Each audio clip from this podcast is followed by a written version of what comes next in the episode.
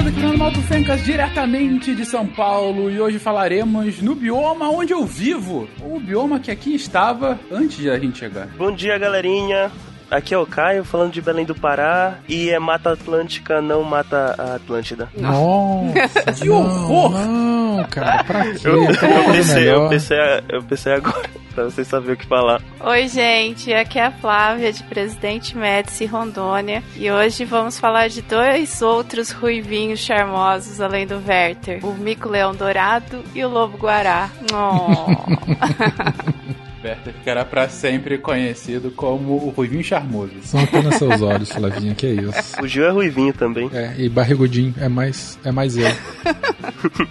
Oi, gente, daqui de Belo Horizonte, onde ainda tem um restinho de Mata Atlântica, Gabi. Fala pessoal, tudo bem com vocês? De Vila Velha, eu sou o Werther, e se eu tivesse uma máquina do tempo, certeza que eu ia pro passado, pra poder fazer uma trilha lá no Piabiru, passando por dentro da Mata Atlântica. De Gaspar Catarina, que é Marcelo Guaxinim. E quando esse episódio foi gravado, não era um assunto teórico.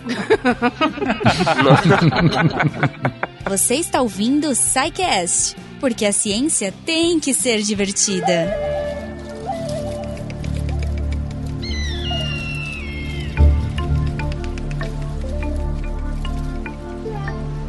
Queridões, continuamos aqui essa saga tão legal que a gente está fazendo sobre os biomas brasileiros. A gente já falou. A gente começou pela, pela Caatinga. Foi, primeiro foi Caatinga ou o primeiro que a gente falou da Amazônia? Agora eu não lembro bem. Também não, mas já falamos dos dois. Já falamos dos dois, já falamos dos dois. E agora vamos falar um pouquinho da Mata Atlântica. Vamos falar da Mata Atlântica, esse bioma que cobria boa parte do território nacional, que cobria boa parte do litoral, justamente a parte mais ah, de maior ocupação no nosso país, né? Com as maiores cidades, onde a ocupação pós a colonização portuguesa começou e que tem então um significado histórico, ah, muito provavelmente para boa parte dos ouvintes, que também muito provavelmente estão inseridos nesse bioma ou, como é o meu caso, já estiveram nesse bioma antes dele simplesmente sumir. Gente, Eu podia contar a história de, de uma ave antes da gente começar? vamos lá, conte a história da ave. Em 2011, quando eu trabalhava na prefeitura de Gaspar, teve a votação da ave símbolo de Gaspar. As opções eram a coruja da- de igreja, que tem uma, uma igreja grande, como todo o interior, a, a garça branca pequena, que ela é muito, ela ajuda muito na parte da produção de arroz, que é uma produção importante em Gaspar. O gaturamo verdadeiro, que é um passarinho amarelinho bonitinho, mas por ser bonitinho ele é símbolo de um milhão de lugares. E o macuco, que é uma galinhazinha que ela só, só consegue viver na Mata Atlântica. Que embora pelo país ela ainda não esteja arriscada de extinção, aqui na região tem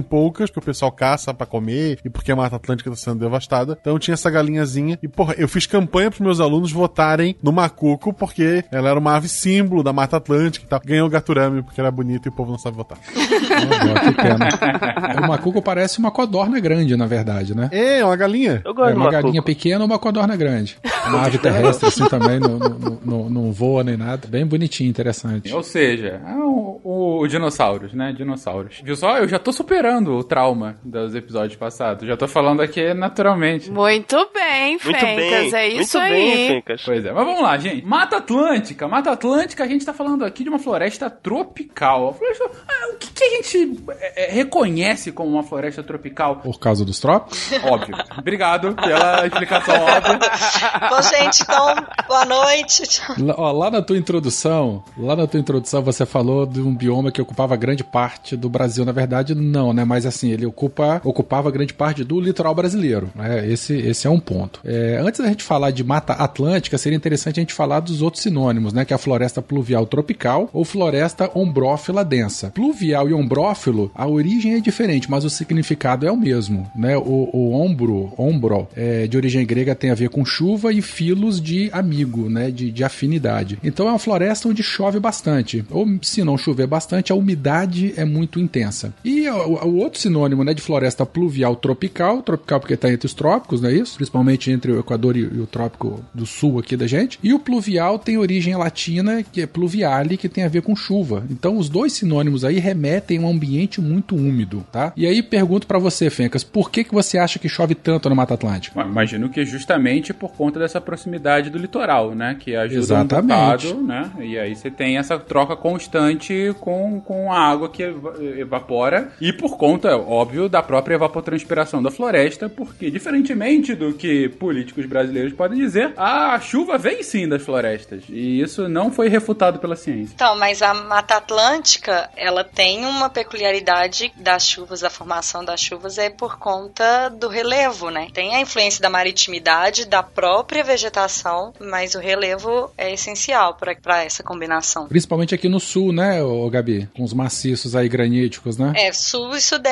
É, sul e sudeste. No caso, você diz a, a Serra do Mar, né? Que acaba margeando a Mata Atlântica. Isso, Serra do Mar, do Mar, a Serra Geral, um pouco mais para sul. Essa diferença de altimetria que a massa de ar encontra é responsável pelo principal tipo de chuva, que é a chuva orogenética, né? Que faz com que a Mata Atlântica seja a Mata Atlântica. Ou seja, o que você está colocando, Gabi, é que o que evapora do oceano, ah, quando ele vai pro continente, a, a massa não consegue passar porque acaba encontrando esses morros, é, essas grandes altitudes, né? Essa diferença de altitude entre a, a linha do mar e essas altitudes, e acaba chovendo antes da nuvem continuar indo continente para dentro. Exatamente. Mas assim, só lembrando, né? Isso ocorre, como a Gabi falou, mais na região sul e sudeste. Porque se a gente pegar aqui norte do Rio de Janeiro e Espírito Santo, a gente já tem uma diminuição assim do relevo, né? A gente já não tem essas grandes serras próximos à costa, como é a Serra do Mar aí em São Paulo, que é bem característico da situação. A, a geomorfologia daqui já são as florestas de tabuleiro, mais baixas e tal, grupo barreiras. A gente pode falar isso aí um pouquinho mais para frente. É, continua sendo Mata Atlântica, só que é uma Mata Atlântica em que a altitude é um pouco mais baixa, mas também recebe essa carga de umidade intensa vindo do, do oceano, principalmente mais ao norte, né, em que as águas são mais quentes devido à proximidade do trópico, né, do, do, da linha do Equador, águas mais quentes, então a taxa de evaporação é muito maior. E aí a, a, as correntes que vêm do mar deslocam essa umidade para cima da terra e a precipitação lá nessa faixa costeira é muito intensa. Perfeito. Bom, e, mas como vocês colocaram, enfim, a gente tá, tá falando aí de um bioma que vai literalmente do sul do país até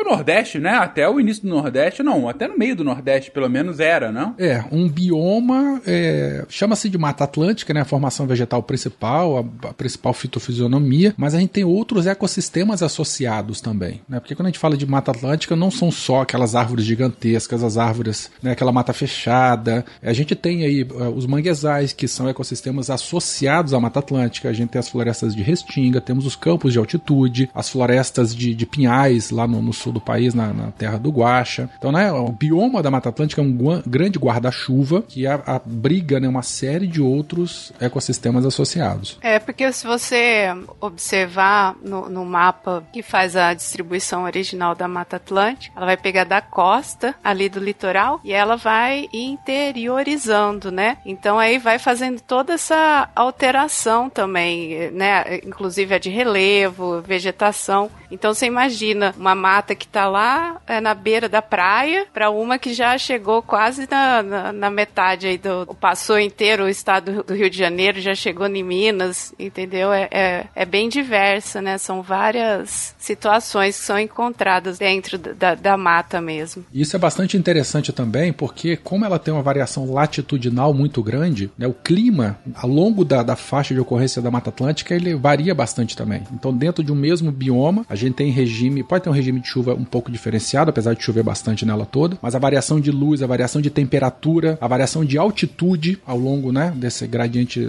é, latitudinal é muito intensa. Então, se a gente tem muita variação ambiental, a gente tem uma grande quantidade de nichos ecológicos. E aí isso vai refletir diretamente numa maior biodiversidade, tanto de animais quanto de vegetais. Né? Isso é, é assim, uma coisa maravilhosa da Mata Atlântica. Para melhorar ou piorar essa situação, a Mata Atlântica ela faz divisa com uma série de outros biomas também. Então, lá no norte do país, ela faz fronteira lá com a Amazônia. Aí a gente vem descendo, você pega ali, ela termina já na Caatinga. Aí mais para cá, sul da Bahia, ela vai entrando, já pega um pouco de cerrado, né? O Espírito Santo é praticamente todo Mata Atlântica, acho que foi a Flavinha que falou isso, ou foi a Gabi, eu não lembro. O Espírito Santo também é praticamente todo Mata Atlântica, mas a gente, à medida que a gente vai pro interior, já pega um pouco de Minas Gerais, depois já entra o cerrado também de Minas. Aí vai descendo, a gente tem as, as grandes cadeias de montanha e nós vamos ter a mata de altitude, aquelas matas acima de 1.500, 2.000 metros de altitude, em que a vegetação muda completamente. Aí nós vamos descendo um pouco mais para o sul do país, tem as florestas de pinhais, aí terminou as florestas de pinhais para o interior ainda do interior do Guaxa, né? A gente pega o Paraná e tal, depois já vai entrando Mato Grosso, para, é, Rio Grande do Sul, a oeste, o Paraguai, aí já faz divisa lá com o Pampo, com o Charco. Então, assim, a gradiente latitudinal é muito grande, temos muita biodiversidade por conta disso e também muita biodiversidade porque a gente tem um ecótone, né? Que é uma faixa de transição, assim, entre um ecossistema e outro ao longo dela todinha. Então, a biodiversidade da Mata Atlântica ela é imensa, intensa e muito bonita de ser estudada e preservada. E essas pequenas, ah, não pequenas assim, né? Mas essas várias intersecções aí, elas criam ambientes únicos e específicos, tornando áreas endêmicas de algumas espécies, que a espécie só ocorre naquele lugarzinho ali, né? Ela não, não tem outro, outro local que o ambiente ali, que, que, que aquela região vai ter exatamente as mesmas características. Então,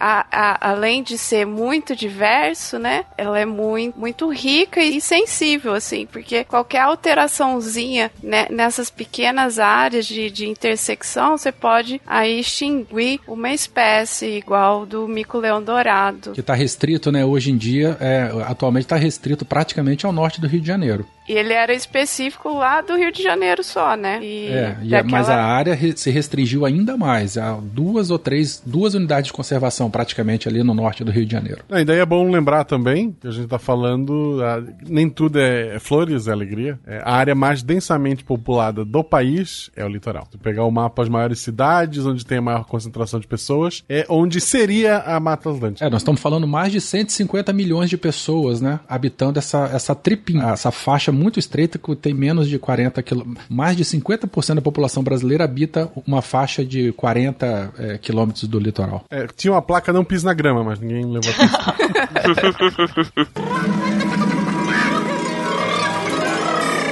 ah, então me chamaram? Hum? Alguém aí chamou a caipora? Hum? Pois eu ouvi um monte de assovio bem assim quando o Werther falou que a Mata Atlântica faz, faz, fronteira com a Amazônia, eu acho que uma coisa bem interessante de se falar é que no passado, é, mais de uma vez, na verdade, milhões de anos atrás, a Amazônia já foi conectada com a Mata Atlântica. Aproxima, ela se conectou mais de uma vez, aproximadamente em uns 23 milhões de anos atrás e depois uns 5, 2 milhões de anos atrás. E relacionado também com o que a, a Flávia estava falando de, de áreas de, de endemismo, onde tem uma fauna endêmica de uma pequena área, assim, e que qualquer alteração lá é, pode é, acarretar na sobrevivência de várias espécies, Existe uma teoria que ajuda a explicar o porquê de tantas áreas de endemismo, chamada dessa maneira, existem na, em toda a Mata Atlântica. Isso teria ocorrido durante o, a época do Pleistoceno, uns 2 milhões de anos atrás, no qual a, a, o planeta passaria por várias eras do gelo. E, obviamente, não, não chegou a ter gelo aqui no, no, no Brasil, mas a, a, temperatura caía bastante. E como a temperatura caía bastante, a umidade foi diminuindo, o, o ar foi ficando mais seco e mais frio. E a floresta, ela foi se retraindo, formando mais mais ou menos esses pontos, esses refúgios, que são áreas que hoje são, são equivalentes a essas áreas de endemismo na Mata Atlântica. Isso é uma teoria de biogeografia que chama de refúgios pleistocênicos e que a, ajuda a entender o, o, a importância dessas áreas, como elas se formaram. Tá falando da Mata Atlântica ou essas ilhas de vegetação parecidas com a Mata Atlântica que tem aí na borda da Amazônia? As, as duas coisas. As duas coisas, elas são frutos do mesmo evento. É, enquanto na Mata Atlântica a Mata Atlântica conseguiu se expandir e ser destruída milhões milhões de anos depois, mas conseguiu se, se expandir de qualquer maneira, esses pequenos refúgios viraram centros de endemismo, porque eles viraram o epicentro da expansão da, da Mata Atlântica. Enquanto as áreas fora da Mata Atlântica passaram a ser esses resquícios que, que tu estás falando, Werther. Justamente esses resquícios são algumas das evidências dessas conexões que tiveram com a Amazônia no passado. Muito bom. Fecas, só para a gente poder ter uma ideia da importância da biodiversidade desse bioma, dados aqui que, que ainda não foram retirados da página do Ministério do Meio Ambiente. Que a gente sabe, né, que ele está sofrendo uma limpa, né? Vários, vários assuntos pertinentes do, do, site do Ministério do Meio Ambiente estão sendo apagados. É queima de arquivo e de, de mata. Pois é, né? É, Estima-se que a Mata Atlântica tenha 20 mil espécies vegetais, tá? Que é praticamente é 30% da, da riqueza de espécies de plantas é, do, no Brasil, incluindo aí as endêmicas e ameaçadas de extinção. Para comparação, na América do Norte, é, estimativas falam de 17 mil espécies. E na Europa, 12,5, 12.500 espécies. Então, só nessa faixinha pequenininha de mata, né, que está no nosso litoral, a gente tem mais espécies do que a América do Norte, ou mais espécies do que a Europa. Espécies vegetais. Com relação à fauna, né, a gente tem umas 850 espécies de aves, 370 de anfíbios, 200 de répteis e 270 de mamíferos e 350 espécies de peixe. É muita coisa. Numa faixa muito pequena. E é interessante que eu acho que eu já fiz uns dois dois ou três spins. Faz tem um ano e meio que a gente tava fazendo spin, Fencas. Ah, mais ou menos, um pouquinho mais, mas por aí. É, então, nesse tempo que a gente tá gravando, já foram descobertos que, que eu noticiei no spin, é, foram duas espécies diferentes na Mata Atlântica, é, é perere, de perereca ou de inseto, né? E que assim, depois, você imagina, tempos e tempos e tempos que se passa estudando, aí, pá, vai lá e acha um bichinho totalmente novo que antes não tinha nem sido catalogado. Então, esse aí que o Werther falou é o que a gente já conhece, né? E os estudos continuam e ainda existem as descobertas. É, quando eu falo que, é, que o negócio é rico, é porque é, é, cheio mesmo de coisa interessante ainda. E volta a falar, né? Ela ocupa só 15% do território brasileiro. Eu peguei no site do Ministério do Meio Ambiente também, né? Que tá falando. Ela tem uma importância econômica muito grande também, porque é dentro desses 15% a gente tem aproximadamente 145 milhões de habitantes. Então, assim, é uma, essa população população está exprimida nessa, nesse hotspot de biodiversidade e, infelizmente, a tendência é que ela sofra cada vez mais, ainda mais. Explica o termo hotspot de biodiversidade para galera. Hotspot, a gente tem é, hotspots são locais de elevada biodiversidade no planeta. Então, por exemplo, a Amazônia, o Cerrado, a nossa Mata Atlântica, a Grande Barreira de Recifes de Coral, né, a ilha de Madagascar, alguns locais na África, é, são, são locais no planeta. É, hotspot, literalmente, né, da tradução seria pontos quentes, é, em que a biodiversidade é muito alta e a taxa de endemismo é muito alta também. Então, espécies únicas que só são encontradas nestes locais. Ou seja, são locais de altíssima importância para a manutenção da biodiversidade. E o que eu tô achando muito interessante, né, como vocês estão se complementando, é que. E tudo acaba se explicando no início do ponto de vocês. Uma faixa muito fina, né? Porque não é, não vai tanto para dentro do continente, mas ao mesmo tempo muito extensa ao longo do território, indo desde o sul até o início do nordeste do Brasil, cobrindo realmente todo o litoral. Então foi o que vocês comentaram. Olha, a gente está aqui falando de um mesmo bioma que está em diferentes uh, regiões do ponto de vista de temperatura, do ponto de vista de altura, de encontros com outros biomas complementares ou distantes, mas que também gera encontros interessantes do ponto de vista de, de biodiversidade. E por conta disso, você acaba tendo essa quantidade tão significativa de espécies animais e vegetais, mesmo hoje, né? Mesmo depois de tão já destruída, não tem outro termo para falar, depois de tão destruída essa faixa, a gente continua tendo uma biodiversidade ainda muito interessante nessa região. A gente tá falando biodiversidade, biodiversidade, mas não é só isso também, né? Esse esse bioma, ele oferece uma série de serviços ecossistêmicos também, né? Como por exemplo, abastecimento de água para a população, indústria e agricultura, né? Então, a gente tem muita. Ele é uma fonte hídrica muito importante, da mesma maneira que ele regula o clima e, e serve de armazenamento e reservatório de carbono, serve de produção de madeira, fibra, fruta, óleo, né? A biodiversidade promove isso, é, é proteção de hábitat, própria formação florestal em regiões é, que são muito inclinadas, né? Elas servem de, de manutenção de encostas, diminuindo é, desmoronamento, permitindo uma maior percolação da água da chuva para dentro do solo, a água escorre pela árvore, né? Pelos galhos da árvore, pela raiz e, e, ela acaba ficando retida no solo. Então, em período em que a chuva pode ser escassa, mas a, a própria cobertura vegetal faz com que o solo fique como se fosse uma esponja, né? E a água vai minar depois nos períodos de seca. Então, tem essa série de outros serviços ecossistêmicos que são muito interessantes aí é, e que por si só já justificariam mais iniciativas de proteção desse, desse bioma. Ah, sem dúvida. A gente tem aí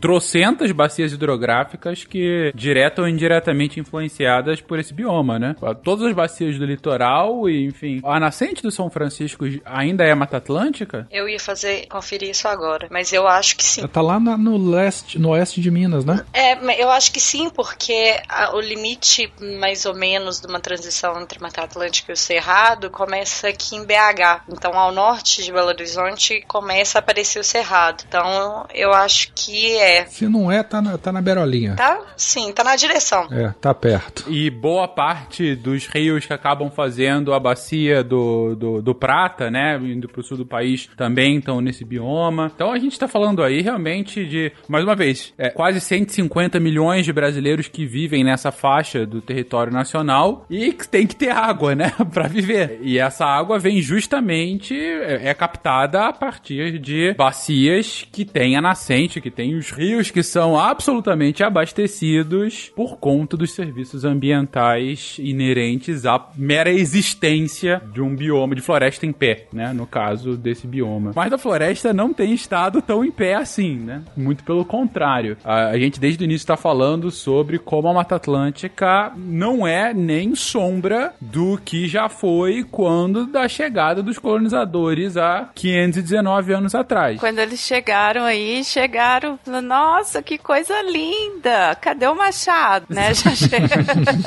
chegaram chegando. Ora, pois, mano, eu não consigo ver nada com toda esta mata aqui na frente. Né? Vou derrubar. Que português perfeito. Mas ela já era explorada mesmo antes dos portugueses, né? Pelos índios que habitavam, né? Estima-se aí quanto? De 1 a 2 milhões de, de índios em todo o Brasil, que se concentravam principalmente no litoral, já utilizavam aí a, a, a essa, essa região, justamente por aqueles serviços ecossistêmicos que eu falei agora há pouco, né? como madeira, como fonte de fibra, alimento, madeira para, enfim, para barco, para lenha, para casa, para moradia, fazer agricultura no, nos campos, apesar de um solo pobre, é, enfim, por uma série de motivos. Isso que eu ia te perguntar, Werther, porque aqui na Amazônia o solo ele é bem pobre, mas o que faz a floresta crescer é toda a camada de biomassa em cima do solo, que é de da serrapilheira das folhas que, que se decompõem, restos de animais, e, e, essa parte do, do solo, em inglês chama de topsoil, é a parte mais, mais nutritiva assim, do solo, permite a floresta crescer. Eu ia perguntar se isso ocorre também na Mata Atlântica, e se quando o pessoal desmatava para abrir, pra abrir a floresta para fazer as áreas de agricultura, vocês se deparavam com esse problema também, do solo em si ser pobre e relativamente arenoso. Vou deixar pra Gabi responder isso aí, ela fez um comentário massa aí.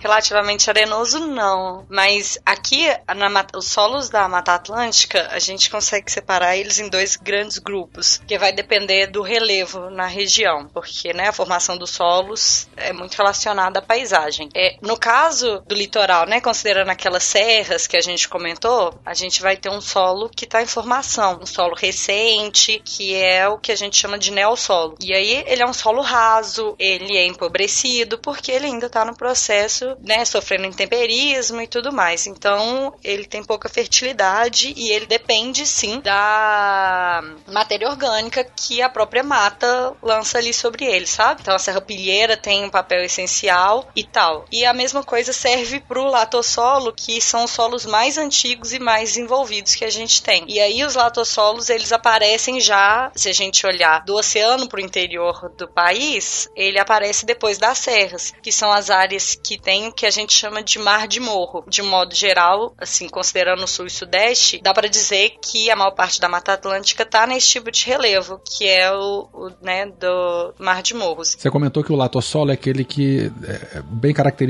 do Mar de Morros, que está para lá das grandes cadeias de montanha que a gente tem aqui. Mas se a gente pegar da, da, da Bahia para cima, norte do Espírito Santo, Bahia, a gente também não tem essas montanhas, né? E aí a gente vai ter o tabuleiro lá, que também é latossolo. Isso. É a mesma coisa? Esse solo antigo aí? É, é porque o latossolo, ele se desenvolve em relevos que são mais suavizados, onde o que, que acontece? A água da chuva consegue infiltrar com tranquilidade e aprofundar. Então a gente vai ter uma área em espessura assim maior de manto alterado, que vai sofrer as alterações físico-químicas e os intemperismos todos. Então as áreas de tabuleiro, por exemplo, também tem o latossolo, que são solos profundos, muito desenvolvidos, e aí eles também são pobres, porque aquele solo está ali há tanto tempo sofrendo alterações físico-químicos com água infiltrando e percolando por dentro do perfil que os nutrientes já foram levados. Então o solo é pobre por- pelos dois extremos, então. Ou porque ele é novo demais ou porque ele é velho demais. É isso? Uhum, exatamente. Interessante. E isso vai pra aqueles que dizem que Minas não tem mar, hein? Tem mar demais. Tem mar, mar de morro. Então me chamaram? Hum? Alguém aí chamou a caipora? Hum? Pois eu ouvi um monte de assovio bem assim. Gabi, o Caio já tinha mencionado antes, mas você comentou também de um efeito, de, não sei se a gente pode chamar de efeito ou é, a descrição de, de um fenômeno, mas isso de serrapilheira. O que, que é isso exatamente? Então, a serrapilheira, eh, vamos entender o processo para a gente dar um conceito. As folhas vão, as árvores vão perdendo folhas, né? Aí depois mais para frente a gente vai ver que tem tipos de vegetação dentro da Mata Atlântica que vão perder ou não folhas, por aí vai. Mas as folhas vão caindo e vão caindo em cima da terra e vai formando camadinhas de folhas e galhos e tudo mais. E aí, esse acúmulo dessas folhas e desses galhos e dessa matéria orgânica, quase sempre vegetal, é o que é chamado de serrapilheira. Aí o Caio pode complementar, porque da parte bio tem mais coisa, né, na serrapilheira do que só as folhas caindo e tal. Sim, é porque a serrapilheira, ela já é um, um microapta. Tem várias espécies que a vivem dentro, que se utilizam da serrapilheira como, como apta, mas da formação em si não é, é, é relativamente isso mesmo. Camadas de ma- matéria orgânica que se sobrepõem, geralmente de folhas caídas, e toda essa camada de matéria orgânica que torna a floresta de certo modo viável, rica em nutrientes. É engraçado de imaginar que apenas uma camadinha do, do solo consegue sustentar toda uma imensidão de floresta. Poucos centímetros, né? A gente tá falando o horizonte A aí, são poucos centímetros Poucos de solo mesmo. centímetros. Isso aí. Agora, Fe- Fecas, é, se você lembra do cast de biodegradação que a gente, que a gente comentou que lá os grandes incêndios florestais, não é isso?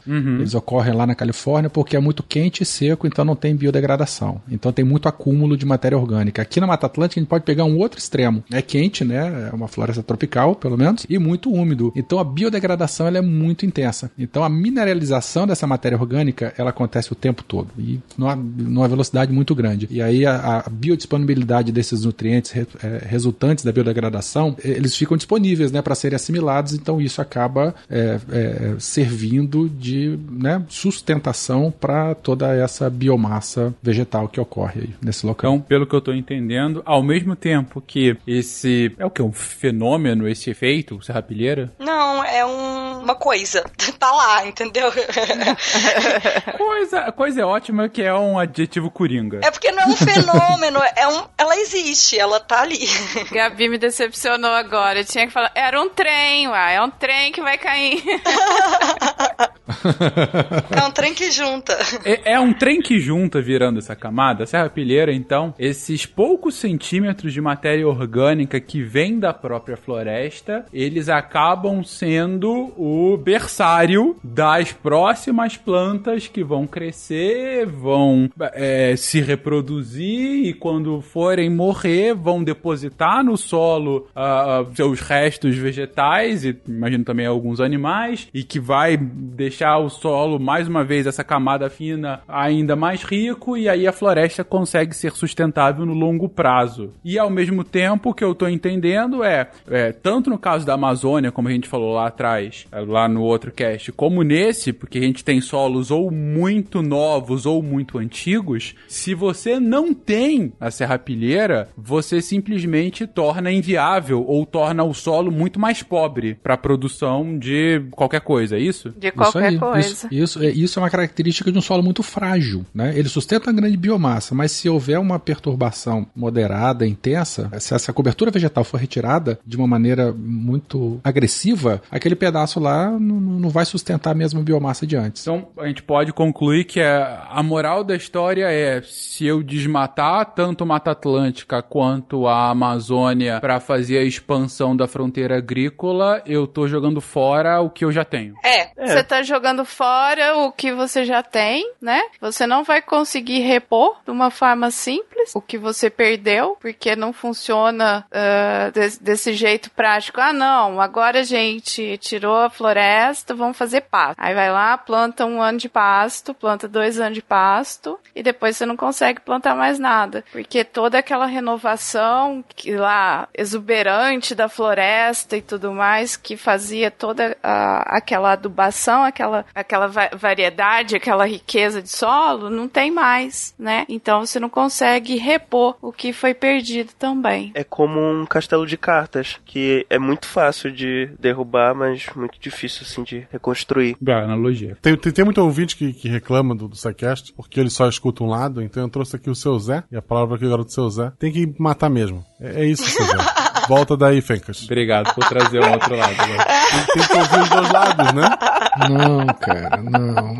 Isso é errado em tantos níveis. Agora vamos lá. Essa exploração ela ocorreu desde sempre, né? Começamos a falar um tempo atrás de indígena, eles também, sistema de plantio lá, né? Bota fogo no pedaço da mata, vai fazendo ciclos de cultura, a hora que a, a terra começa a ficar, não consegue sustentar, migra para outros locais, né? Descansa essa terra, vai migrando sucessivamente e tal. Então isso feito em pequena escala, né? E com um longo período de tempo entre rotações, pode ser que o, o, sistema se recupere, né? Mas volta a falar em pequena escala, não dessa coisa agressiva e louca que a gente tem hoje em dia. E nós estamos falando também de 500 anos atrás em que a população era de 2 milhões de, de índios no Brasil todo. Exato, e não é para produção comercial, né? É exatamente isso aí. Era subsistência. Exato, e como você colocou, é, eles faziam essa rotação deles pro, do, das comunidades, né? Ela explora aqui, aí acabou essa exploração aqui, ela migra para outro canto, então aquele solo ali, ele não vai ser utilizado de novo, ele não vai ser queimado de novo, porque quando você tem uma propriedade rural, você não sai mudando a sua,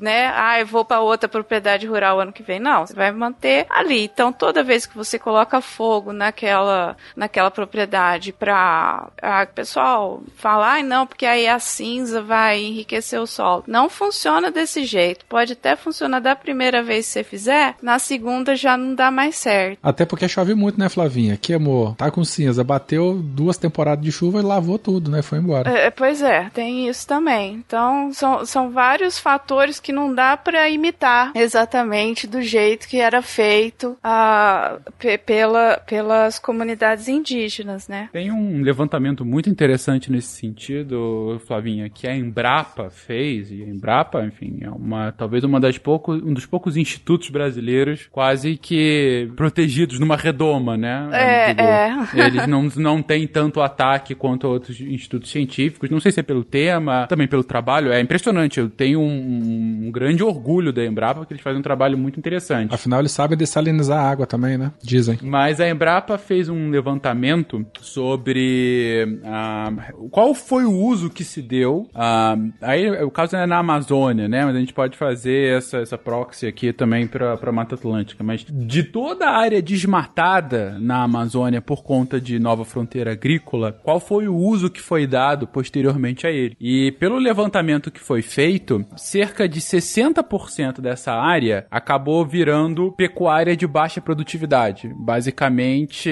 pasto extensivo, é, pasto para gado extensivo, que assim, com pouquíssimos bois por hectare, é, pouquíssima tecnologia, aquela coisa bem rudimentar mesmo. Ou seja, é um solo que era riquíssimo antes de biodiversidade e agora está sendo para um fim, um uso só e um uso de desperdício, né? Uma coisa bem, assim, tô jogando fora realmente a riqueza anterior. E para piorar, outros quase 20% dessa dessa área desmatada, ela é simplesmente abandonada, porque não teve pasto, digo, não, não conseguiu se aproveitar para pasto, não conseguiu plantar alguma coisa. Então foi um desmate feito sem um uso. Sem nenhuma finalidade no final da história, né? Sem nenhuma finalidade. No final a gente tem cerca de 15%, um pouco mais, 15, 17%, que de fato, desde os anos 80, que de fato foi aproveitado para um uso econômico mais racional, vamos colocar assim. E os outros 80, 85% que ou foram absolutamente desperdiçados sem uso, ou com uso muito irracional, com uso muito aquém da capacidade do que existia antes, né? Uh, eu acho que isso é muito emblemático para esse ponto que a gente tá colocando agora, né? Do, ok, mas se não,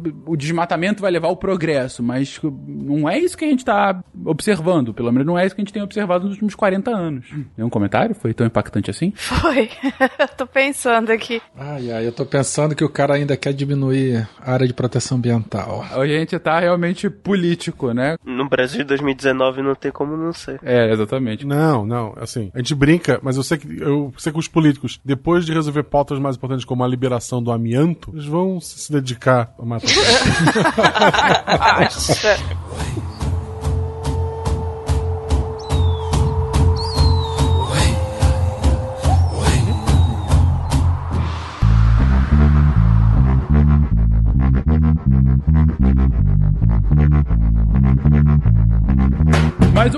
ponto, é, eu acho que a mensagem desse momento aqui no cast, eu acho a mensagem do cast como um todo, quando a gente vai falar de Mata Atlântica, a gente tem que falar de devastação, porque esse é o fato histórico, né? O ponto é justamente fazer com que esse não vire o que recorrentemente vai ser feito em outros biomas ainda de pé, né? Ou que se destrua completamente a Mata Atlântica. E, inclusive, gente, hoje, qual é o tamanho total que a gente tem de cobertura de Mata Atlântica ah, comparado à cobertura que se tinha há 500 anos atrás? eu, eu vou perguntar aqui pro seu Zé, só um momento.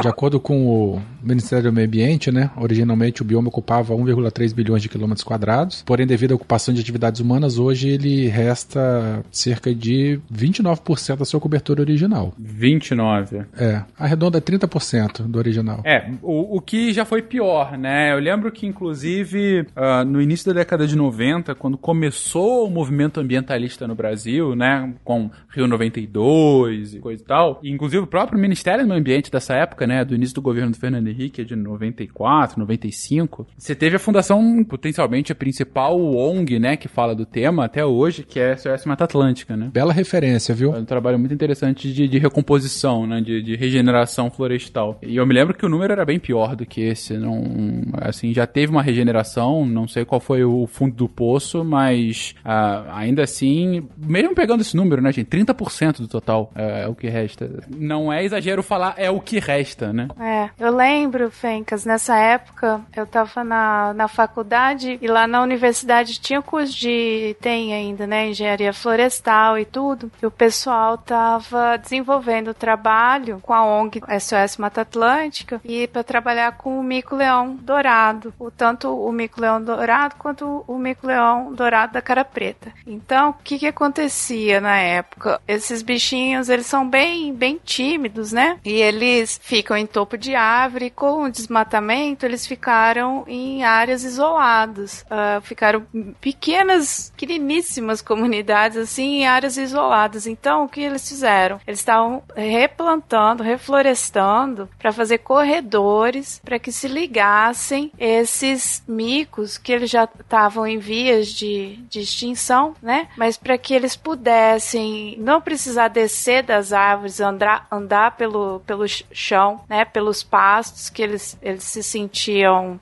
é, muito expostos e não é o hábito deles mesmo. Então fizeram esses corredores para que eles tivessem contatos aí com outros grupos e pudessem fazer a reprodução deles de forma mais garantida e, e, e dessa forma também aí aumenta a quantidade de comida, né, com essas outras árvores plantadas. Então, foi um trabalho aí, ó, vai o que uns, uns 20 e tantos anos já, né, com esse trabalho para que o, o mico-leão não se extinguisse, né? Aí agora, pelo que eu vi, eles têm 3 mil exemplares. Agora já não tá. Imagina na época, se tem só 3 mil agora, na época tinha só um tiquinho dali ou um tiquinho daqui. O mico-leão dourado tiveram que pegar matrizes de zoológicos da Europa para trazerem aqui para o Rio de Janeiro, Que bizarro. manter é. o mínimo de viabilidade genética na população final que eles queriam manter aqui, para que a espécie fosse né, geneticamente viável, para depois serem reintroduzidas. E foi a mesma coisa também foi com a ararinha azul, né? E que a- é, com essa, infelizmente, não teve esse sucesso que foi com, com o mico, né? Foi, já estava ela dizimada mesmo, não teve como é, salvar. Já estava extinta na natureza. Só existia em cativeiro. Na verdade, ela existia, tinha duas na época que eu, que eu acompanhei o Caio. Ainda existiam duas natureza? É, e aí eles estavam tentando é, salvar. Uma delas morreu num linhão, se não me engano, de energia elétrica. Bateu no leão e puf, aí o casal que tinha e já não tinha mais, entendeu? Fencas, com relação à área remanescente, um relatório aqui do Ministério do Meio Ambiente também, de é, é, o mapa da vegetação nativa na área de aplicação da lei número tal, que é a lei da Mata Atlântica. É, nesse relatório fala de dados de 2006, falava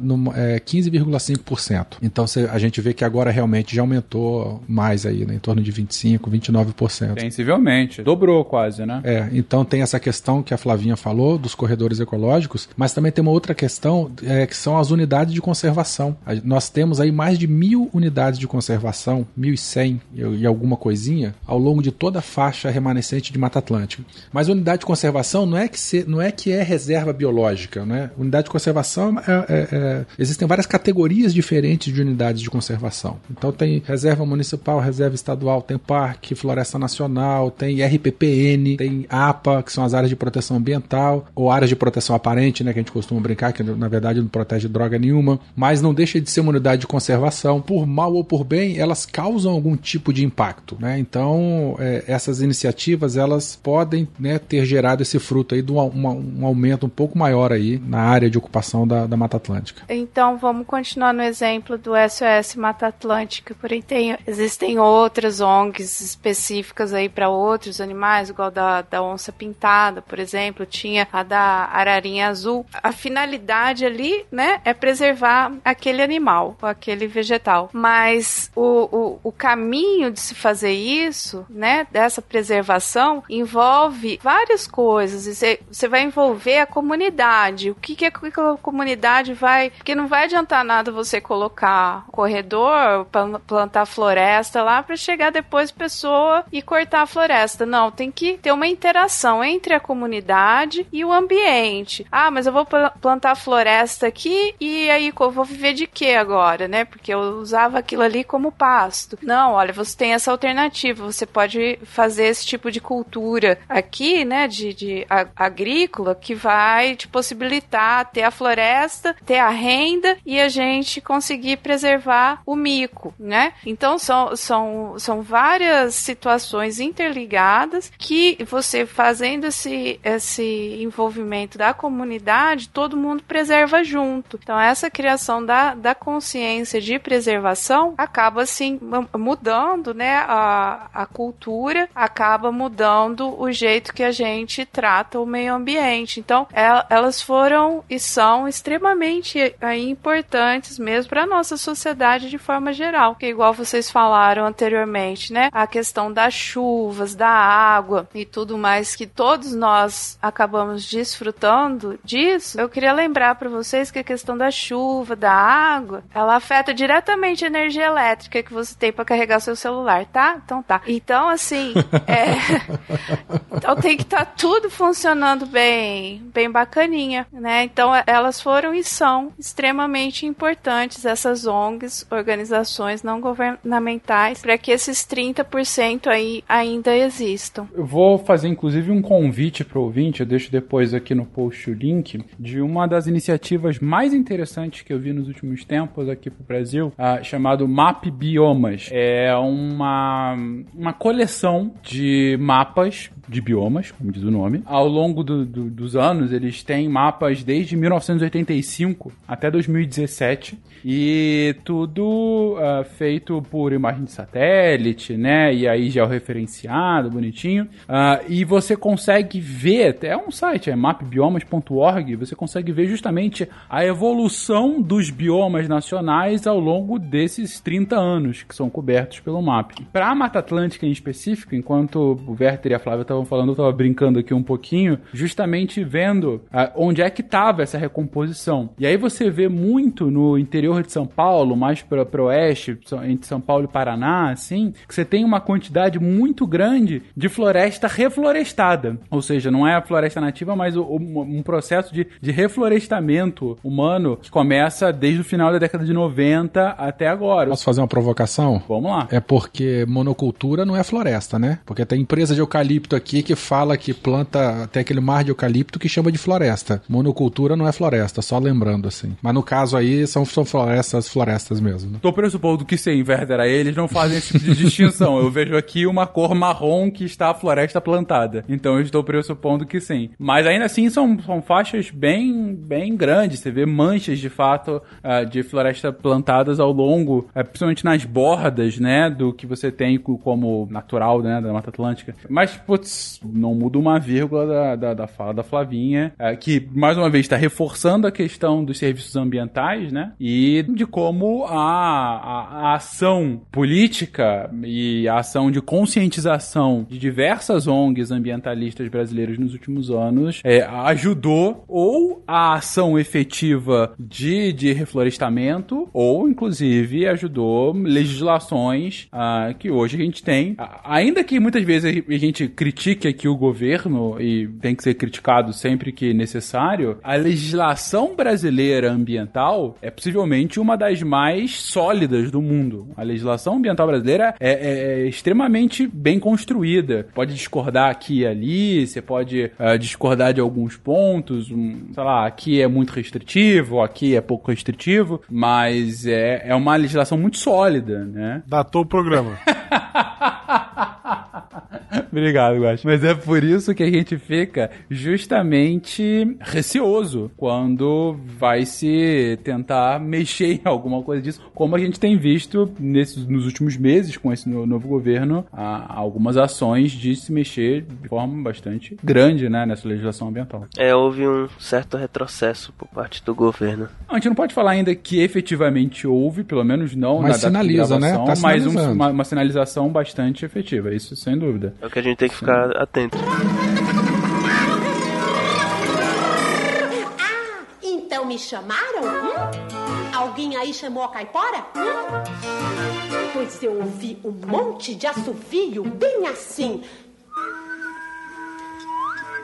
Mas vocês estavam falando do nosso querido mico-leão dourado, que acabou virando uma, talvez o principal símbolo da Mata Atlântica, né? Digo, de um ponto de vista animal. Ou teria um outro mais simbólico do que esse? A onça, a onça pintada também. A onça pintada. É, a pantera verdade. onça. A onça, ela, ela ocorre, tem uma distribuição maior. Eu acho que o mais simbólico, assim, É o miquinho. é o mico-leão dourado. Tá bom, vou, vou aceitar, vou concordar. Mas justamente, gente, além do mico, da onça, a ararinha azul, que outros animais a gente tem aí, assim, simbólicos, que volta e meia a gente ouve falar, ou mesmo vê, né? Dependendo do local onde você mora. O lobisomem brasileiro é o lobo-guará? Ele parece o lobisomem do Harry Potter, inclusive. Ele é muito estranho, muito gay azul lobo guará. Harry Potter é brasileiro, tá confirmado. Praticamente. Você está comentando de espécies aí, Fencas. É, independente da espécie, é muito interessante, é, porque são. Na ecologia a gente tem um termo muito legal que são as espécies bandeira, ou espécies guarda-chuva. Né? Aquela. Você seleciona uma ou duas daquele ambiente e aí a- a- ela representaria aquele todo. Então, é, por exemplo, tartaruga marinha, né? Você pega a tartaruga marinha, hoje ela é referência de preservação do litoral brasileiro. O projeto Tamar com as tartarugas marinhas. Né? O lobo-guará, não interessa onde é que ele tá mais ou menos, mas a gente tem assim. é, é, pensa no lobo-guará, a gente pensa na Serra da Canastra, a gente pensa na preservação daquele bioma. O, o próprio mico-leão dourado aí, como a Flavinha falou, da- da- das florestas de tabuleiro do norte fluminense. Então essas espécies bandeiras são muito interessantes para iniciativas de, de conservação, porque elas chamam a atenção né, de quem não conhece o bioma, de quem não conhece a espécie, para a importância daquele local. E aí dá um peso muito maior para iniciativas de, de pesquisa, conservação e proteção e tal. O macaco o muriqui, né? O Muriqui aqui da Mata Atlântica, do Norte Capixaba também, tem bastante. Isso aí. Exato, que foi muito o bioma dele por causa da, daquela situação de Mariana. Agora eu não sei como é que ele já tinha conseguido se recuperar daquela situação. E foi muito afetado, né, na época do acidente, do rompimento da barragem de Mariana, porque destruiu o, o ecossistema dele e é um outro macaco maior e, e tímido também. Só que como ele é maior, ele precisa de mais comida, então ele tem que se movimentar de uma forma que, que, ele, que ele conseguisse essa quantidade de comida tivesse disponível, né, para ele. E agora com esses vários acidentes ambientais nessa área especificamente, vai dificultando a sobrevivência desses, desses bichos, né? Inclusive, Flávia, se eu não me engano, o, o Muriqui, ele é o maior macaco arborícola do Brasil e acho que da América do Sul. Ele é maior que o bugio ainda? É mais, bem maior, na Sim, verdade. sim, sim. Maior que o macaco-aranha até. O, muri, é, o muriqui parece um macaco-aranha, só que ele tem o pelo branco, né? Mais clarinho, Mais assim. branco e meio cinzento. É, ele usa a cauda como membro, né? Pra poder se agarrar também nos... É, isso aí. É, eles, eles não têm polegar, né? Que nem macaco-aranha e bugio. Não E sei. aqui a gente chama de guariba na Amazônia, mas no resto do Brasil é bugio. E, e voltando um pouco ao, ao mico-leão dourado, o mico-leão dourado ele faz parte do, do gênero Leontopithecus, que, que tem mais três espécies de mico-leão, que é o mico-leão dourado, o mico-leão de cara dourada, o mico-leão preto e o mico-leão de cara preta, que é dourado do corpo. Então é todo uma, um joguinho de, de cores aí. Outros bichinhos que vocês queiram mencionar? Ah, felinos em geral, lontra, tem muita lontra em, em riachos de, de Mata Atlântica, Irara, Ouriço, Rato-Mato, né? Que é Irara? Pró- Não conheço. Irara é tipo uma ariranha da terra. É igual uma lontra. Só que mais irada. Mais nervosa. Ela, ela é bem, bem agressiva mesmo, inclusive. Viu? E ela tem aqui na Amazônia também, a gente já viu. Eu já vi uma irara. Felizmente foi de longe. O tamanduá bandeira, né? Aquele bicho, assim, lindíssimo. Tamanduá bandeira. Nossa, esse é, esse é símbolo aqui em São Paulo. É, é. Ele é maravilhoso. Mas ele é do Cerrado também, não é? Não é só Mata Atlântica. Ele vai chegando até aqui na minha área, praticamente. Ele tem na Amazônia também. O que eu ia falar é que esses, esses é, mamíferos maiores, eles são exatamente aquilo que o Werther já tinha falado, de espécies bandeira, espécies guarda-chuva, que elas são, são grandes, têm uma área de distribuição bem, bem extensa, assim, eles ocupam vários territórios, e aí várias partes dos programas de preservação são vinculadas a essas espécies, porque protegendo a área que essas espécies ocupam, você também protege outras áreas na qual espécies com distribuição não tão extensa também ocorrem. É por isso que eles têm esse, esse nome. Melhor que preservar uma espécie é preservar o hábitat dela, né? Que daí você pega tudo aquilo que está associado. Por isso que unidade de conservação é tão importante assim. E melhor ainda é quando você consegue preservar o hábitat dela e de várias outras, que é o que o Caio tá comentando, né? Eu tô pegando ela como uma grande bandeira, e sem qualquer piadinha com tamanduá bandeira, e usando isso como uma plataforma para que no meio do caminho várias outras também sejam igualmente protegidas, né? Exatamente. Terminando aqui de falar dos, dos bichinhos, só puxando um pouco aqui pro meu lado, é pra, pra ter uma noção também da diversidade que ocorre na Mata Atlântica, existe no Brasil pelo menos 22 espécies de jararaca. Dessas, pra vocês terem noção, apenas 4 ou 5 ocorrem em toda a Amazônia e pelo menos 15 em toda a extensão da Mata Atlântica. Várias dessas são endêmicas da Mata Atlântica. Algumas até ocorrem em outros biomas, mas a maioria dessas só ocorre na Mata Atlântica. Uma famosa é a jararaquilhoa, que ela ocorre na, na Ilha da Queimada Grande, no litoral de São Paulo, e é que é a famosa Ilha das Cobras, lá, lá de São Paulo. Eu acho essa Ilha das Cobras maneiríssimo. Conta um pouquinho a história dela, cara, que é... é- Vai lá então.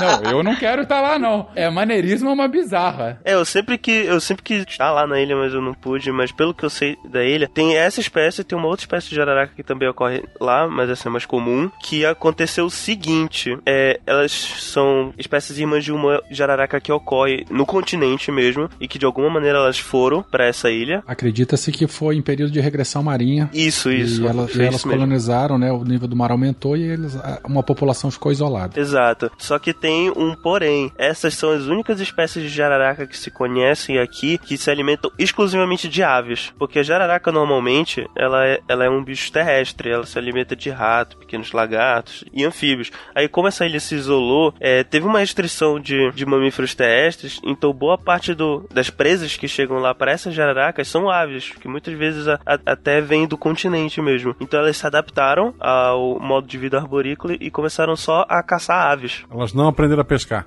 Não, não aprenderam a pescar. É, e tem a questão do veneno dela que é muito, muito, muito tóxico, né? Porque vamos pensar o seguinte: se ela picar uma árvore, picar uma árvore é terrível. Se ela picar uma ave, a ave se espantar, né? Voar e cair no mar, ela ficou sem alimento, né? Então o veneno tem que ser assim, muito forte pra ela morder e a ave cair ali na hora. Eita, é bater valer. Bater valer, sacou? Não adianta ser um veneno meia bomba, senão ela vai ficar sem comida também. A cobra se chama, sei lá o que, ilhoa, porque ela mora numa ilha. Sim. Exato. Jaraquilhó. Jaraquilhó. Falta imaginação pros biólogos aí. Dá pra melhorar. É, poderia ser um pouquinho melhor esse nome, mas ainda assim a história era muito boa. O desembarque lá é proibido, né? É, Exato. Assim, você precisa de autorização pra poder desembarcar e tal. Mas não deve precisar de muito policiamento, né? Tipo, E eu acho que as pessoas não iriam muito de bom grado, assim, pra ilha voluntariamente. Não, mas eu acho muito bacana essa história. É, nunca iria pra essa ilha, mas eu acho ainda assim muito interessante que é, fala muito com o episódio que a gente gravou faz pouco tempo de evolução, né? De como o isolamento geográfico faz com que a espécie, ao longo das gerações, ela vá se especializando pra. Enfim, você tem ali uma, uma parte da espécie que não tem mais comida tão abundante, que só pode basicamente comer aves, que é a única coisa que tem além dessas, das próprias cobras. E aí, você só tem a ave pra comer, mas você não pode fazer com que ela escape. Então você tem que ter um método extremamente efetivo pra que essa,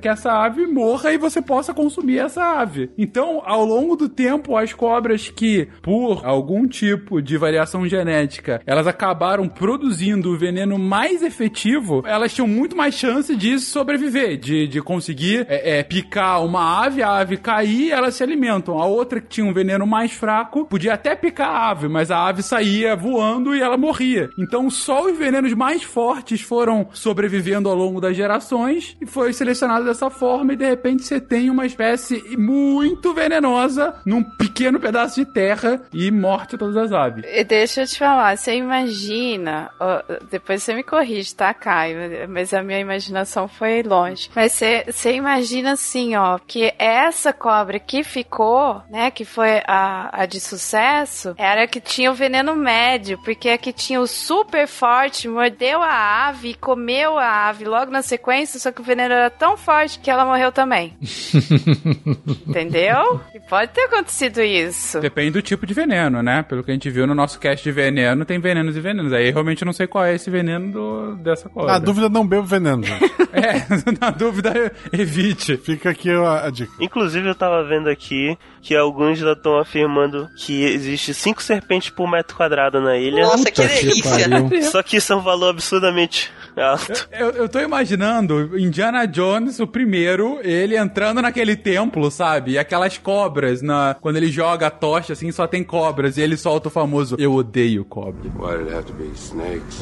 É basicamente essa ilha. Mas lá a cobra fica no chão, viu? Na ilha da Jararaquilhu, elas ficam no extrato arbóreo. Então você tá andando, ela tá na altura do teu olho, assim. Ah, que Ai, delícia! que- Muito mais divertido. é, ué, cobra arborícola. Mas como esse valor de cinco serpentes por metro quadrado é, é muito absurdo, é, é literalmente serpente caindo em cima da pessoa, eu vi aqui, mais ou menos, fiz um cálculo aqui, acho que dá só 0.004 cobras por metro quadrado. Mas elas não ficam separadas. Elas ficam tudo junto. E junto onde? Onde tu pisar. Porque cobra tem esse nome por isso. Se fosse inofensiva, ela tinha outro nome, mas é cobra. A- aliás, Guaxa, só pra complementar aquela tua piada lá atrás da criatividade, pelo nome popular, cobra verde pode, significa quase metade da diversidade de cobra que a gente tem. Mas é verde, pelo menos? É verde, Ah, mas não são ok. nem parentes. Tipo, tem cobra de famílias diferentes que chamam de cobra verde. Mas isso é cobra e é verde. Mas a jararaquilhô, ela já é especial o suficiente pra ter um nome pra espécie. Quantas outras pobres serpentes é tudo cobra verde? Seu ponto é que ele tá tão. Ela é tão diferente da espécie ah, anterior, vamos colocar assim, né? Da, da espécie de onde ela veio, que já pode ser considerada uma espécie distinta. Não, é, é mais que ela tem um nome popular, o que não é comum com serpentes em geral. No geral, chamam cobra verde, cobra cipó. Não, essa, essa ilhoa em específico que você comentou, que ela já poderia ser uma nova espécie, não era isso? Não, ela é uma nova espécie, mas a separação dela com a espécie que tem, que mora aqui na Terra, é bem recente até, que fica no continente. Na verdade, no popular, tu não chama cobra, tu se afasta. No popular tudo é cobra, mas ela é diferente, ela tem um nomezinho, porque ela é de ilha e come passarinho nas Come árvores. passarinho e te ataca nos olhos. O passarinho que não evoluiu, né? A cobra evoluiu, mas os passarinhos estão lá ainda. É que é muito pássaro. E se a gente voasse pra longe? Última piadinha sobre isso. Essa ilha é realmente o, o motivo daquele que Deus não pode dar asa à cobra, né? Porque se tivesse dado, elas não teriam existido. Ela tava correndo atrás dos pássaros até aqui no litoral. Exatamente. Não precisava de veneno, né? Tava voando atrás dos pássaros. Vai voar também, então eu vou.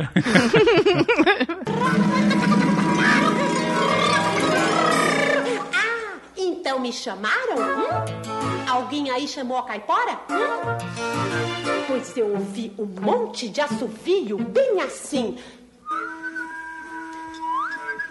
Gente, no início do episódio, a gente começou falando sobre como a floresta, como a Mata Atlântica é diversa, é biodiversa, e é diversa porque ela está numa extensão territorial muito grande. Ela, ela é, é, realmente ocupa o território, a, litoral brasileiro inteiro. E aí você tem clima, você tem altitude, você tem temperatura, você tem pluviosidade, tudo isso diferente, e você acaba mudando o tipo de vegetação que você tem em cada um desses, desses locais. No final, que vegetação vegetações formam a Mata Atlântica? O que, que é cada uma dessas coisinhas que a gente pode definir e chamar realmente como esse todo de Mata Atlântica? O Veta tinha falado mais cedo dessas áreas adjacentes que ajudam a compor a Mata Atlântica. Uma área que eu acho bem importante citar, porque ela tem se tornado bem importante nos últimos anos, são os campos de altitude ou brejos de altitude, brejo interiorano, florestas de serra. É conhecido por todos esses nomes, que são umas áreas que ficam bem ao norte do, do Nordeste, que elas ficam dentro do perímetro das secas que ficam no interior do, da região Nordeste. É, elas ficam, como o nome já sugere, elas ficam bem altas assim no, no, relevo e elas têm um clima muito parecido com o do o da própria Mata Atlântica. Então as condições de, de endemismo dentro delas são bem similares ao resto da, da Mata Atlântica. E vários pesquisadores têm descoberto cada vez mais novas espécies nessa, nessa região. Então acredito que vão começar a fazer alguns projetos de conservação para essas áreas, porque pela descoberta dessas novas espécies ela tem se tornado uma, uma área importante para preservação e também porque ela abriga a fauna tanto da Mata Atlântica quanto da, da Caatinga. Então seria um, um desses pontos de, de encontro. Você tá falando o que? Desses encraves florestais? Isso, lá no, lá no Nordeste, na Chapada do Araripe, por exemplo, são os campos de altitude que tinha falado. É, esses campos de altitude também, eles acontecem na região sul e sudeste, né? Se, se a gente pegar e subir para 1.500, 1.800, 2.000 metros a, acima, é, também tá dentro do domínio da Mata Atlântica e mais a, a, o solo solo é muito frágil, né? Como a Gabi já comentou, a camada de solo ela é, ela é muito fina, não tem tanta biomassa, então é, não tem tanta serrapilheira e aí a biomassa vegetal é pequena, por isso que são campos de altitude. A gente não tem grandes florestas é, em regiões acima de 1.800 metros de altitude, 1.900. A característica é bem aquela de tipo flores do campo, assim, arbustos de pequeno porte. Também é, é, tem essas características de muita umidade por conta da elevada altitude, mas a fitofisionomia é bastante diferente. Mas esses são ecossistemas ecossistemas associados, Fencas. A gente também tem outros tipos de florestas nativas, né? Seria a floresta umbrófila densa, floresta umbrófila mista, é, que também é chamada da, da, como mata de araucária, floresta umbrófila aberta, estacional semidecidual, estacional decidual e assim por diante, que seriam outras né, é, formações florestais encontradas aí nesse domínio. Isso, a floresta estacional semidecidual e a decidual, elas têm a ver com aquilo que eu comentei antes da serrapilheira, porque a semidecidual, as plantas perdem as folhas durante um período e poucas folhas. E a decidual perde muitas folhas. E aí a decidual ela já tá, ela já é encontrada mais próximo ao cerrado, que também tem essa característica, né, de perder folhas, né, nos períodos de seca. E uma coisa é, curiosa sobre as florestas semideciduais, que a gente também pode chamá-las de mata seca, é que elas são muito associadas à área de calcário. Então é muito comum áreas que têm, né, ricas de calcário, que tem tem ocorrência de caverna ou ocorrência de dolina, você encontrar uma mata seca. Então você tá num, num campo e você encontra de repente um, uma ilhazinha de mata seca. Ali provavelmente você tem uma ocorrência de dolina, por exemplo, por conta do calcário, que né, uma característica daquela paisagem. Você explica o que é dolina? É o material que se faz dolly. é, é, é a matéria-prima do, do dolly. Explica o sabor. O que é a dolina?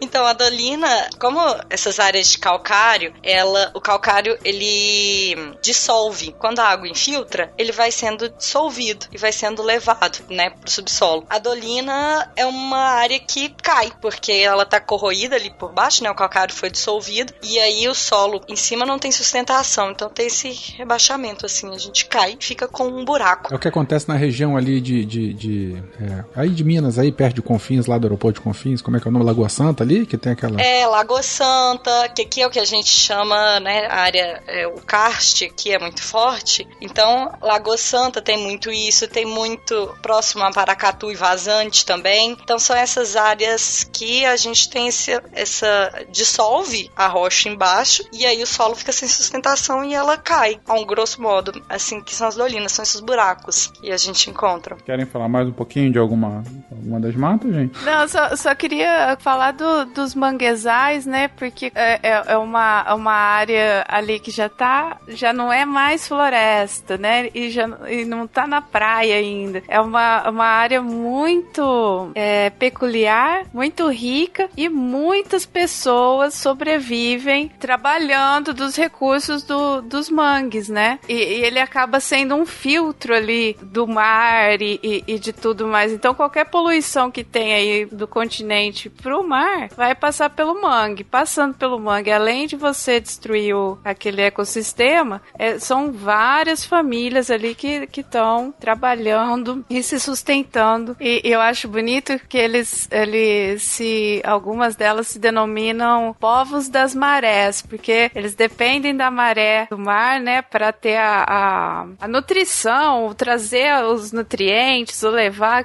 toda essa dinâmica da, das marés ali relativo ao, aos mangues. Eu achei tão poético isso quando eu ouvi. São os povos das marés, os, os povos que trabalham aí em cima dessa, dessas áreas. Não, não só isso, né? É o berçário de, de vários animais marinhos ali. Vários pássaros também, né, Guaxa? É, e o pessoal fala, já é difícil proteger a Mata Atlântica, tem bichinho fofinho, que é cheirosinho. Aham. Então a gente pensa, ah, o mangue é esse lodo. Fedido, né? Isso aqui tem que acabar, tem que botar uma rodovia. Não sabe o crime que você tá cometendo. Talvez um- uma das áreas de mangue mais habitadas hoje em dia é na, no Rio de Janeiro. O Rio de Janeiro ele foi construído em cima de diversos mangues. Inclusive você tem, talvez a parte mais famosa desses mangues é o Canal do Mangue, que fica próximo ao centro da cidade. Para quem é do Rio vai, vai saber, é, o- é o canal que passa ali pela Presidente Vargas e acaba virando a Francisco Bicalho, aquela avenida do lado do, do- da rodoviária, né? E acaba desaguando na, na Baía de Guanabara, né? O canal do Mangue foi uma retificação e, e uma, um- foi um aterro e depois uma retificação de um trecho que era um manguezal gigantesco. Todo você do Rio que não sabe, todo esse trecho aí da rodoviária, ah, enfim, toda a cidade nova, na verdade, era um manguezal gigantesco, gigantesco que foi é, aterrado quando é, o, o início do aterramento foi no século XIX, né? Quando você tem a mudança da capital para o Rio de Janeiro, isso ficava do lado do centro da cidade, né? Essa parte do mangue. E aí, na época, mangue era sinônimo de doença e você não podia ter uma coisa, um foco de doença tão grande ali. Você tinha que levar a urbanização para o Rio de Janeiro e tal. E aí, na- em meados do século XIX, começaram a fazer o aterramento e virou o canal do Mangue, de fato. E hoje, na verdade, o canal de Man- do Mangue é o fim da coleta de esgoto de pelo menos cinco bairros ali, que não são tratados vão diretamente despejados para o canal do Mangue e que posteriormente vai para a Baía de Guanabara. E não há mais o mangue original para fazer essa separação, né, de poluição, como a Flavinha disse, né, que é muito comum, é, é muito importante, principalmente para metal pesado, né, porque o metal pesado fica preso na, na- na- em muitas das plantas que estão no mangue e aí você consegue ter um controle melhor. É, você não tem mais essa, mais essa vegetação, ah, e você tem somente o depósito do cocô das pessoas no fundo da Baía. Cocô e pior das pessoas no fundo da Baía de Guanabara. Floripa também tem, tem bairros inteiros que foram construídos em cima do mangue. Quando tu vai em direção ali do, pro aeroporto, pro, pro estádio do Havaí e tal, tu, tu passa por uma rua grande que dos dois lados tu pensa, nossa, cresceu um mangue dos dois lados dessa estrada.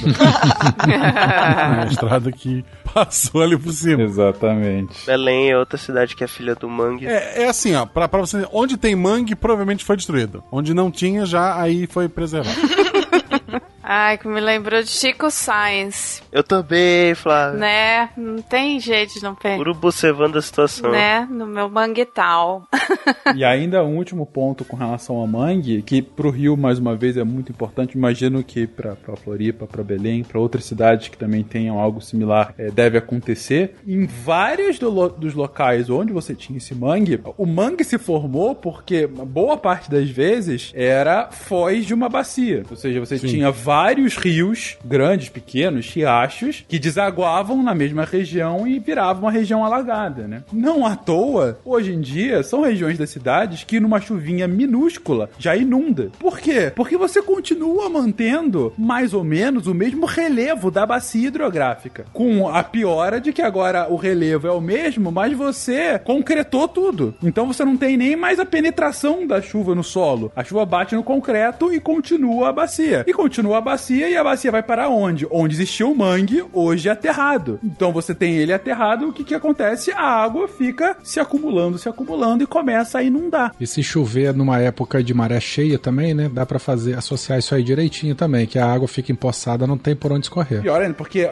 a solução que você teve pra isso, a solução urbanística que você teve pra isso, foi a, é, a criação de vazedouros pra jogar pro mar, no caso do Rio, porque você tá do lado do, do- do mar, né? É, no caso do Rio de Janeiro, né? Não no caso do Rio. No caso do Rio de Janeiro, porque você tá do, do lado do mar. Com a maré alta, você não tem mais essa solução. E no caso do Rio, em- do Rio de Janeiro em específico, você vê aí, sei lá, Praça da Bandeira, Praça 15, ou Jardim Botânico. Gente, o Jardim Botânico ali, a Lagoa, Lagoa Rodrigo de Freitas, tão conhecido e tudo mais, a Lagoa hoje tem esse formato, mas a Lagoa, parte dela, era um manguezal absurdo que vinha do maciço da Tijuca. Então aquela parte hoje que tem o Jardim Botânico e, e- e do Jardim Botânico até a Lagoa Rodrigo de Freitas, aquilo é tudo aterro. E é por isso que inunda tanto. Te- Teve uma chuva no início do, do ano no Rio, que a galera que ia lá pra Globo, que fica ali perto, né? A Central Globo lá de jornalismo do Rio, que fica perto. Enfim, a galera ficou inum- é, ilhada, porque o que, que é aquilo? Aquilo ali é mangue, é ex-mangue aterrado de água que vinha do maciço da Tijuca. E você vai continuar tendo para sempre esse tipo de alagamento, a não ser que você construa piscinões ou, enfim, algum outro tipo de solução ah, urbanística muito mais efetiva do que hoje o Rio de Janeiro tem. Eu queria fazer duas referências aí. É, você comentou da, da Tijuca. Floresta Nacional do Alto da Boa Vista, se eu não me engano. Ah, é a maior perfeito. floresta urbana do mundo, em área contínua, e está dentro do domínio da Mata Atlântica. E no dia 27 de maio, comemorado o Dia Nacional da Mata Atlântica. Então nós estamos gravando no mês de maio e fica a referência aí, não sei quando que o episódio vai sair. O mangue de Belém é um pouco diferente dos outros, porque é mangue de estuário, não entra em contato com o mar. Porque toda o litoral do Pará não chega a ser mar mesmo, só estuário. Tem uma área bem grande aqui, que é um polo turístico aqui em Belém, que é o Mangal das Garças. que É bem bonito e tem umas partes de vegetação nativa de mangue no parque. E várias garças. É, Mangal das Garças. Mangal Ia ter das pé de Garças. manga, né? Se tivesse guaxinins, eu queria surpresa.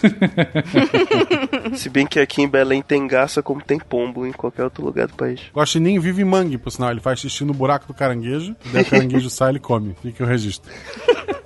Isso é sério, não, né? É sério.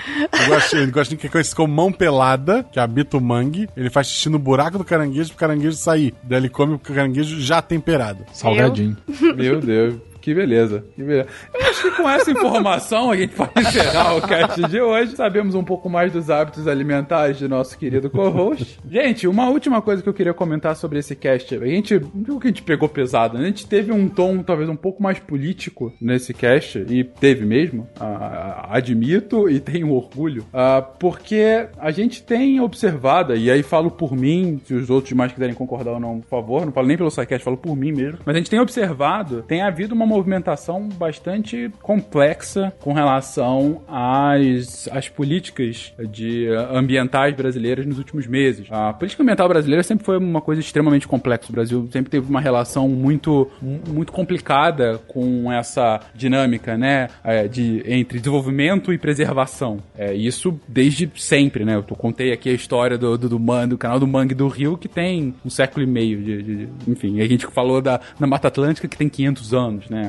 Essa questão. Mas mais recentemente a gente tem visto várias movimentações, ainda não é nada efetivo, é, tu pode falar que, que já são coisas concretizadas, mas várias movimentações que têm colocado em xeque algumas construções recentes de proteção ambiental, de reflorestamento, de preservação, de recomposição florestal, ou, lá, de regeneração. E aí, pessoalmente, eu falo, eu tenho ficado, eu trabalho com isso, acho que eu já falei isso mais de uma vez aqui, eu trabalho com questões ambientais diretamente, trabalho mais com o setor corporativo, mas isso acaba afetando completamente. Uh, e tem me preocupado bastante esse tipo de movimentação. E a mensagem que eu queria passar, aproveitando esse grande canal que é o SciCast, faz divulgação científica. Vamos todos morrer. Não, é, essa é, é uma, é um fato de qualquer ser vivo. Vamos todos morrer. Mas antes que a gente morra, a gente tenta tentar manter uma boa qualidade de vida. para essa geração e para demais, para as futuras gerações. Meus filhos, meus netos, seus filhos, seus netos, os futuros brasileiros que aqui viverão. Quando a gente está falando aqui de questões relacionadas à preservação ambiental, não é de uma lógica ludista que o progresso tem que ser eliminado e mata e vamos viver como índios. Não, a gente está colocando aqui é que, claro, a gente tem, tem que ter desenvolvimento, a gente tem que conseguir alimentar 210 milhões de brasileiros, a gente tem que ter água para todo mundo, tem que ter emprego e desenvolvimento para todo mundo. Só o que a gente questiona aqui é que tipo de desenvolvimento a gente quer. Um desenvolvimento que vai somente destruir o que a gente tem hoje sem se preocupar com um futuro e um futuro muito próximo, ou um desenvolvimento que possa manter algum tipo de sustentabilidade, para que nossos filhos e netos tenham um potencial de se desenvolver da mesma forma que a gente tem hoje, ou de forma ainda melhor do que a gente tem hoje. E essa é a definição mais clássica, mais rasteira, justamente de desenvolvimento sustentável. É isso que pessoalmente eu defendo, e é o que eu tô colocando aqui nesse episódio, e é isso que eu sempre vou defender aqui no SciCast e em outros podcasts que a gente vai abordar esse tema. Agora imprime isso daí e manda pra mim eu assinar embaixo, por favor.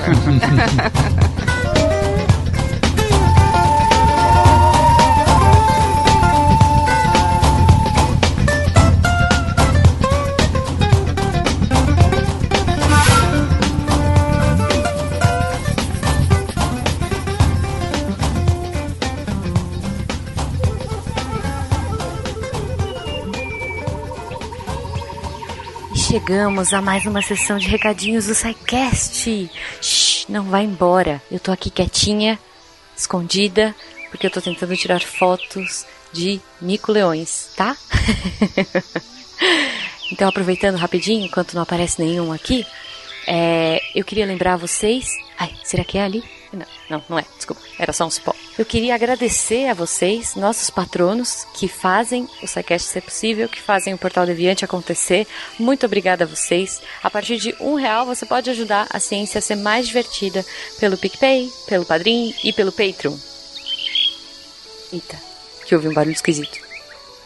Não, acho que não era nada, tá tudo certo. Gostaria também de convidar vocês a entrar em contato com a gente, seja pelo post, que é a melhor forma, porque a gente interage, a gente faz amizade, a gente conversa e é sempre divertido, ou aqui pelo e-mail contato@saicast.com.br. Lembrando sempre, divulguem nas redes sociais, compartilhem amor, mostrem para todos os seus amiguinhos como o Deviante é bacana e isso ajuda a gente a crescer, a aparecer. E falando em crescer e aparecer, se você quiser ficar chique ciência, você pode entrar na Mito Camisetas e comprar as camisetas do SciCast. Yay! Tem camiseta, tem casaco, tem capinha de celular, tem xícara. É isso, gente. Também, isso também ajuda o SciCast, tá?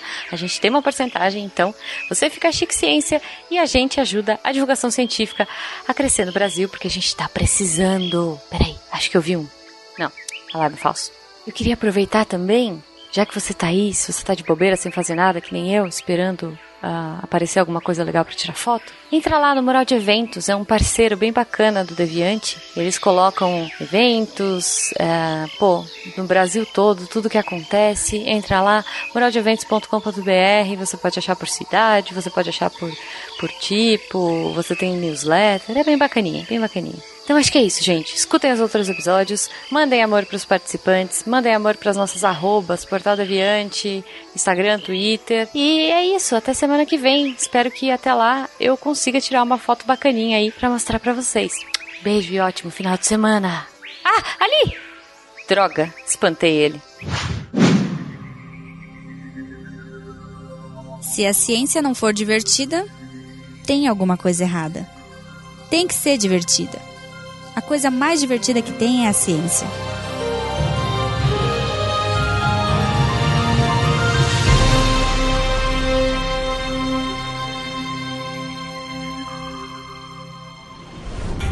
Este programa foi editado por Tapcast. Edições e produções de podcast.